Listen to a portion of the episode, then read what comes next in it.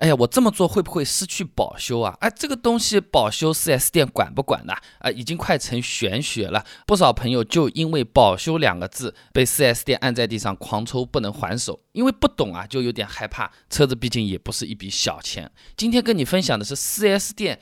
拒绝我们保修的这四种理由，我们不妨听一下，了解的足够多，哪些事情可以，哪些事情不可以，我们心里就有数了嘛。那么首先第一个最常见的呢，就是车子没有按时保养。那这个车子保养手册上会写的呀，譬如说五千公里或者是三个月啊，那就是要做保养的。你超过五千公里没去，或者超过三个月没去，都是算未按时保养了。但同样是未按时保养，不同的品牌他们处理态度不一样的啊。比如说福特、大众、上汽等等啊，一般是一刀强切的，什么意思啊？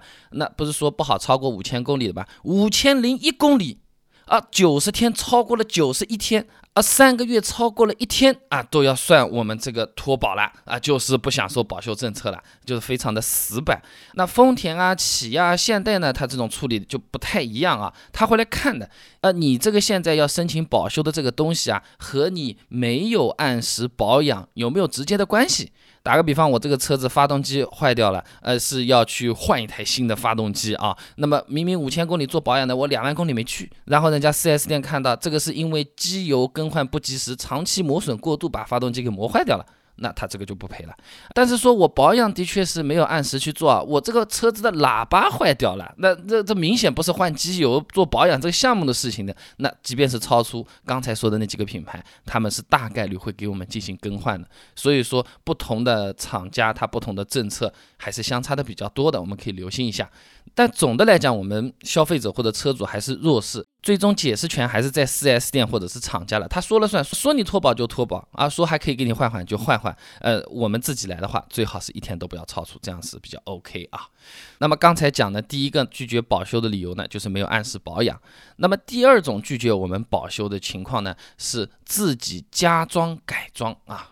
这个汽车三包里面是有一条规定的啊啊，说明书上面明示不得改装、调整、拆卸，但是我们买车的人自行改装、调整、拆卸造成损坏的不赔了啊！明明我买的是卤素灯，我改成氙气灯，那氙气灯坏了，4S 店是不管的。简单的说就是改了哪个部位，哪个部位就不保修了。这句话非常重要，经常会被 4S 店滥用。什么意思呢？我自己是在外面。改了一个灯，但是你这个车子打方向是歪的，刹车是不好的，你照样还是要管我的，你还是要给我理赔的，并不能因为我在这个车子一万多个零部件里面，我只有一样是自己改过了，你其他九千九百九十九样都不管我了，这个是不可以的，消协也是不认可的，改哪里哪里就不保修。我自己换了中控导航，那我哪里买我哪里去保修啊？我中控导航换了真皮座椅，你质量不好，蜕皮了。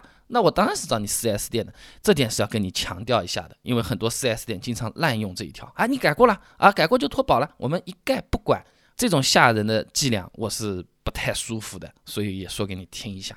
那么第三种拒绝保修的理由呢，也是常见的议论焦点，去外面的维修店做保养。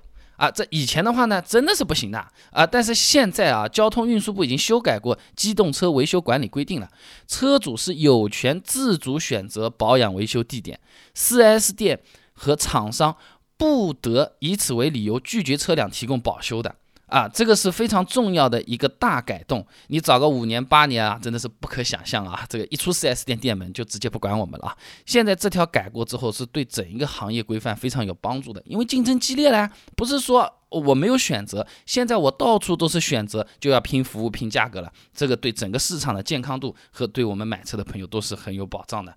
机动车维修管理规定，车主有权自主选择保养维修地点，不能因为这个拒绝质保。这个是很重要的一件事情啊，那么这个第三个拒绝质保的理由现在已经不成立了，我们可以给他画个大叉叉。哪个 4S 店再说出门不管，你敢找外面的维修厂试试看，要这么怼你的话，直接跟他说，机动车维修管理规定，你去查一下，现在这个世道不一样了，规矩也是不同了。那最后再讲一个不质保的理由啊，就是人为弄坏的啊，我 4S 店是不质保理赔的。我买个手机用着用着掉地上摔碎了，那当然不质保不理赔了嘛。那车子一样的，你开着开着你开坏了，是你开坏的，不是我车子不好哎。这一条也经常被滥用，4S 店也经常以这个理由来拒绝给我们质保。但是我去查了一下，我们手上还真是有武器的啊！消费者权益保护法它里面有个细条规定啊，车子买来六个月以内发生故障，车子它到底是人为的呢，还是质量有问题呢？这一个证据把它找出来或者证明。呃，是由厂家或者 4S 店来负责的，就是说，我就说你是质量有问题，4S 店说，哎，这个是你自己开坏的，这个证据要 4S 店拿出来，而不是说 4S 店说我质量肯定是没问题的，你证据拿出来，你去出质检报告，你去打官司，你去打个半年、一年，打个二十年好了，我们店大不怕你。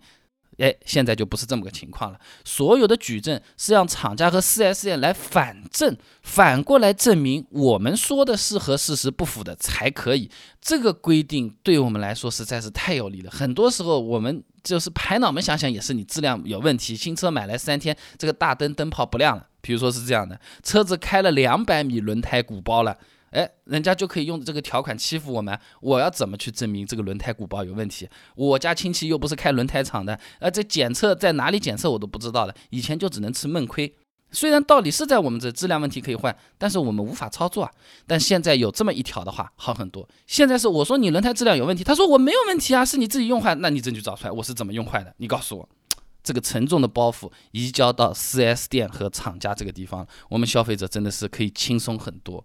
今天分跟你分享的四个拒绝质保的理由，只有第一条不按时保养这个东西是我们要注意的，其他的三条。都是被滥用的，很多时候就是因为这么 4S 店一句话，我们多掏两百块钱，就是因为这句话，我们倒吸一口冷气被吓到了，心爱的配置自己就不敢装了。今天跟你分享这个，如果你周围有朋友遇到类似的情况，你不妨发给他，让他看一下。现在主动权都是在我们车主消费者自己的手上了。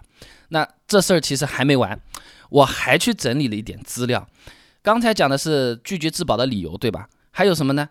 哪些配件，即便是在质保期也是不保修的，我干嘛还要在你 4S 店做呢？哪一些保养项目，我其实在外面做也完全不影响我的质保索赔啊。然后真的出了问题，我这个质保索赔怎么做啊？第一步干嘛？第二步干嘛？我自己要不要把钱垫出来的？等等的问题，我全部给你整理成清单了。如果你有兴趣想要了解一下的话呢，不妨关注一下我的微信公众号。备胎说车，直接回复关键词“保修”就可以了。那我这个公众号呢，每天都会给你推荐一段超过六十秒的汽车使用小干货，文字版、音频版、视频版都有，你可以挑自己喜欢的啊。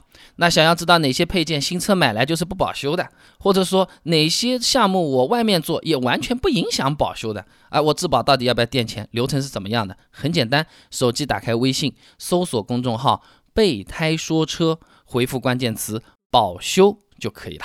备胎说车，等你来玩哦。